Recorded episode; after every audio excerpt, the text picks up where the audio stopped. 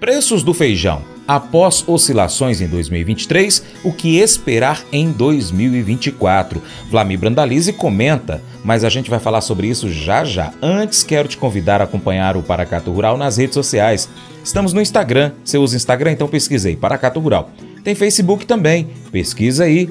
Tem Telegram e também tem o antigo Twitter, o X. Pesquise e acompanhe o nosso conteúdo, hein? Mercado Agrícola O ano 2023 foi de bastante oscilação para o mercado do feijão aqui no Brasil. Após um início promissor, a alta disponibilidade de feijão carioca promoveu a chamada calmaria para o setor. Contudo, essa quantidade não foi suficiente para suprir a demanda com o passar dos meses e os problemas enfrentados no plantio da próxima safra impulsionaram as cotações para o grão. De acordo com a Companhia Nacional de Abastecimento, a CONAB, o panorama de mercado se apresenta favorável ao produtor. A cultura se encontra em plena entre-safra e o Brasil conta apenas com os estoques remanescentes da terceira safra e das lavouras paulista na oferta de feijão novo, pelo menos até meados de janeiro de 2024. Com a previsão da oferta moderada e baixo estoque de passagem, a tendência é que os preços continuem atrativos para os agricultores durante os próximos meses. O consultor de agronegócios Vlamir Brandalize traz para a gente informações aqui semanalmente do mercado do arroz e outros, do feijão também. Ele vai comentar agora como foi o ano 2023 para o feijão e traz também perspectivas para 2024. Brandalize, como você avalia esse ano que está encerrando para o produtor do feijão? Olha, França, o começo de 2023 do feijão foi um começo bem ativo, né? Foi positivo, cotação em alta, aí, tanto preto como carioca. Depois nós tivemos uma, uma safra do carioca que deu uma acomodada dos preços do carioca aí nos meses seguintes. Veio aí a, pelo menos até agosto, setembro, o mercado bem acomodado do carioca, com, com a colheita das, da segunda e terceira safra atendendo o mercado. E o preto seguiu firme, né? Porque nós tivemos problema na safra do preto aí no sul do Brasil, que domina a produção esse último ano, em função da seca que pegou na safra passada. É, veio firme aí com cotações aí de 200 a 300 reais. Depois, agora no segundo semestre, o preto passou aí de 300 a, a 400, a janela de operação dele também continua evoluindo. Vai fechando o ano aí entre 330 e 400 reais a saca, e agora, nas próximas semanas, próximos dias, já começam as primeiras colheitas de preto. Então, ele deve dar uma acomodada. O carioca, nós tivemos também uma evolução nas últimas semanas, as cotações avançaram para patamares aí de 270 a 360 reais, dependendo da qualidade do carioca. E agora, chegando a dezembro, né, ele também já dando uma desacelerada, né, porque Nessa época que a gente brinca assim com o pessoal do feijão, é que o Papai Noel não entrega feijão para o consumidor, no, no presente, né? E o Papai Noel não come feijão também. Então há uma desaceleração das reposições do varejo, né? O varejo não repõe agora na próxima semana em diante. Não tem reposição de arroz, não tem reposição de feijão na gôndola do supermercado, porque a, a estratégia do supermercadista, do varejista é vender os produtos natalinos. Ele vai querer vender panetone, peru, essas chester, esses produtos de Natal, de Ano Novo. E o feijão volta lá na metade de janeiro aí para as reposições quando termina as férias de uma fatia grande da população. Então, mas o feijão agora ele entra numa safra. Só que nós vamos começar primeiro os primeiros meses do ano com oferta limitada, porque essa primeira safra foi muito prejudicada pelo clima. É, vamos entrar na colheita, isso é normal dar uma pressionada nas cotações, mas o mercado não cai muito, não, não tem muito espaço de grandes baixas. O mercado vai acomodar um pouco no começo do ano, mas o mercado feijão vai seguir firme, por isso que a gente estava comentando é, com relação a trigo e arroz, que vai ser um ano que vai começar com pressão inflacionária dos alimentos. Né? O feijão ele não vai baixar muito para o consumidor, justamente porque essa primeira safra, que era para colher mais, mais ou menos um milhão, um milhão e cinquenta a um milhão e cem mil toneladas, provavelmente nós vamos colher 500, 600 mil toneladas, vai ter uma quebra de 40, 50% em função do clima. E isso vai refletir porque nós vamos ter a segunda safra, a oferta de feijão mesmo, a partir de abril, final de abril, maio, né? Até lá nós vamos ter pouco, pouco feijão para atender o mercado. E se a gente olhar o mercado brasileiro, nós temos na demanda de feijão algo perto aí de 250 a 300 mil toneladas por mês de demanda. Se a gente está pensando que essa primeira safra vai resultar em 500, 600 mil, ele vai dar fôlego aí para atender dois meses, dois meses e meio de consumo. E aí vai ser apertado mesmo. Então, esse é o quadro. Mas agora é colheita, né? O produtor que segurou até agora, se tiver a oportunidade de fazer fechamento, ainda consegue alguma cotação bastante interessante e atrativa, porque a, a, é normal quando chegar aí no começo de janeiro ter uma pressão de baixo pela chegada da safra, né? Isso que pode ocorrer.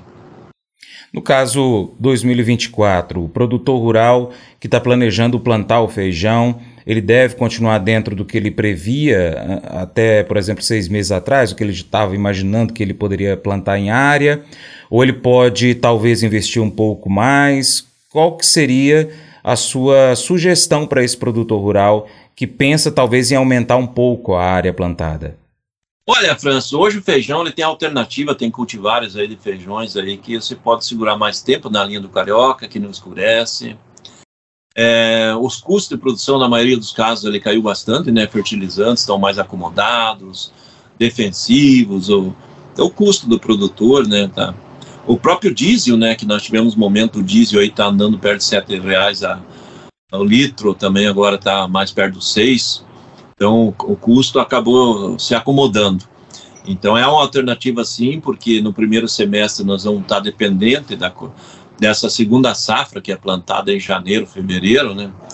E, e aí é uma alternativa importante, né? Porque depois uh, não, não teremos muita oferta de feijão. É o ano, eu acho que vai ser um ano bom para o feijão é, e para o produtor. Então, por isso que a gente acaba trazendo o feijão como uma alternativa importante para o produtor que conseguir plantar e colher produto de boa qualidade.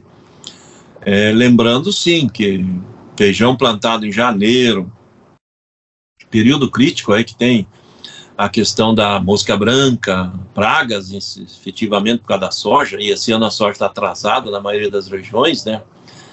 Então, muito produtor que planta um pouco de feijão depois da soja e só conseguiu plantar a soja agora no começo de dezembro, ele vai colher essa soja lá no final de março, então ele vai atrasar o plantio do feijão. Então, aquele que tiver a condição de plantar o feijão na hora certa aí, e tiver, tiver um feijão aí antes de abril, certamente vai pegar uma cotação boa, né? Por causa desse problema da soja, né? O reflexo da soja impacta no feijão.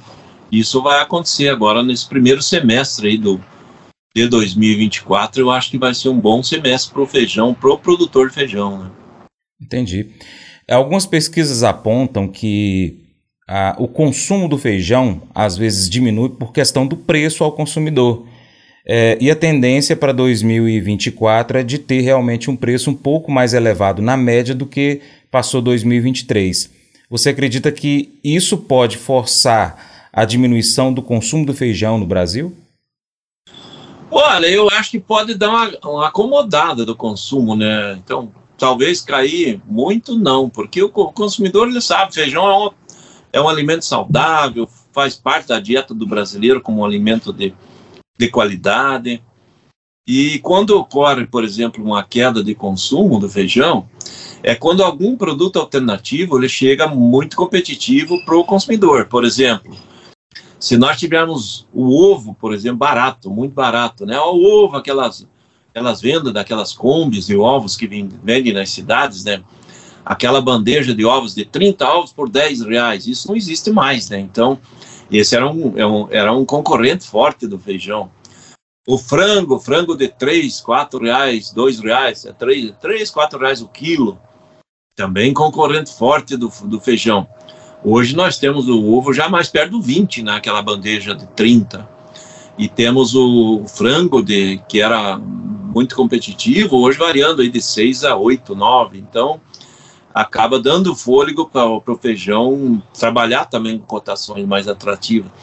Porque hoje, se a gente olhar, a gente não tem uma alternativa mais barata do que o feijão como uma fonte de proteína, né? O arroz é o carboidrato, o feijão é a proteína, E aí o produtor, o consumidor, ele teria, antes era, ah, vou comer mais um, em vez de comer o arroz com feijão, o feijão está muito caro, eu vou pegar e comer arroz com dois ovos. Agora eu vou colocar um pouco mais água no feijão e comer arroz com feijão e um ovo só. E aí vai, aí vai, vai a dona de casa, o consumidor vai tendo que driblar aí a, a, as manobras da economia, porque a inflação vai chegar e a situação brasileira econômica não é das melhores, né? Nós estamos numa transição, aí entrou um governo que aparentemente também não é muito a favor do setor agrícola, né? Então ele, ele, penala, penaliza, né? O, o, produtor, o pessoal de investimento, aquele que ia investir em novas granjas de ovos, de frangos, ele pesa, pensa 10 vezes, né? Para fazer. Quando nós estávamos crescendo em escalas gigantescas na produção de, de ovos, na produção de frango, de ração, nós tínhamos sempre oferta aí abundante, né, e preços competitivos, atrativos para o consumidor. Agora já mudou a figura, né, e nós estamos lembrando que esse segmento da carne também está exportando muito, né, em função disso acaba não, não dando condição de a gente ter esses produtos baratos aqui para o consumidor, né, que nós já tivemos em anos anteriores. Né. Qual a mensagem que você deixa para o agricultor que trabalha com a cultura do feijão ano a ano? Olha, a, o que a gente deixa para o agricultor do feijão é que ele é um batalhador, né? A cultura do feijão é a mais difícil de todas.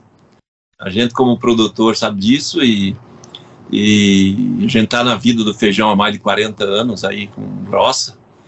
É, o produtor que leva bem a sério e com o passar, a gente brinca, né? Com o passar do tempo, o produtor de feijão acaba ficando careca, né? Então, é porque ele, ele, às vezes você planta ele com mercado altíssimo e quando você colhe tem uma oferta muito grande e ele despenca, ele desce rapidamente as cotações e desce de elevador, né?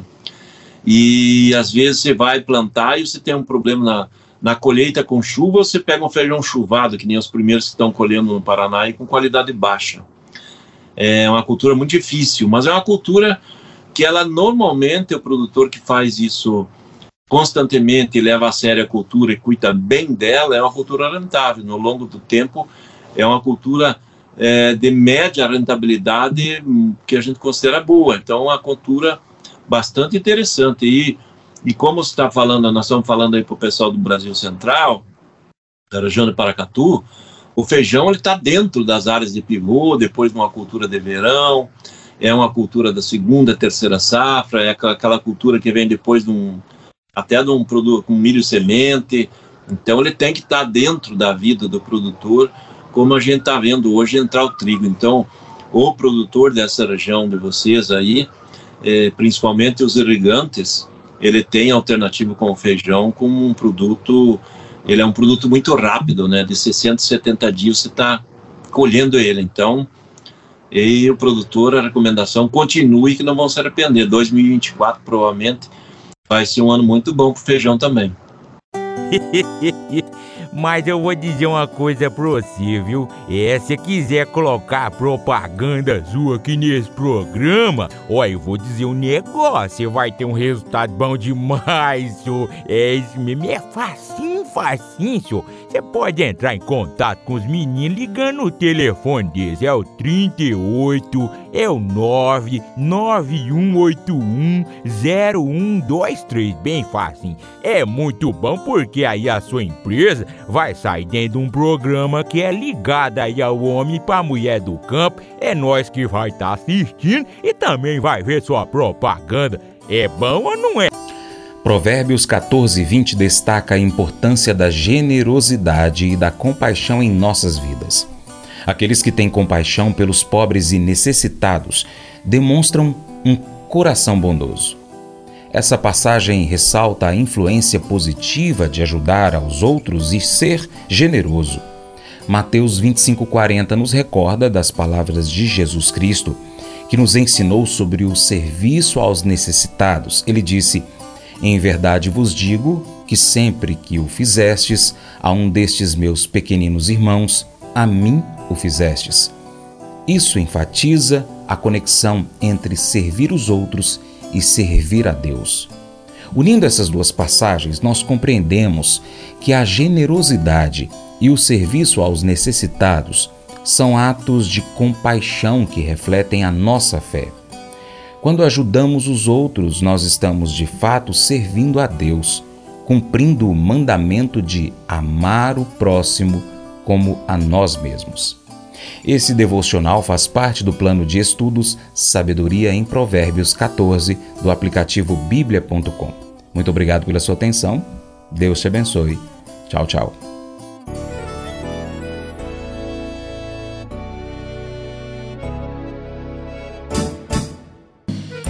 Acordo de manhã para prosear no mundo do campo, as notícias escutar. Vem com a gente em toda a região com seu programa Paracatu Rural.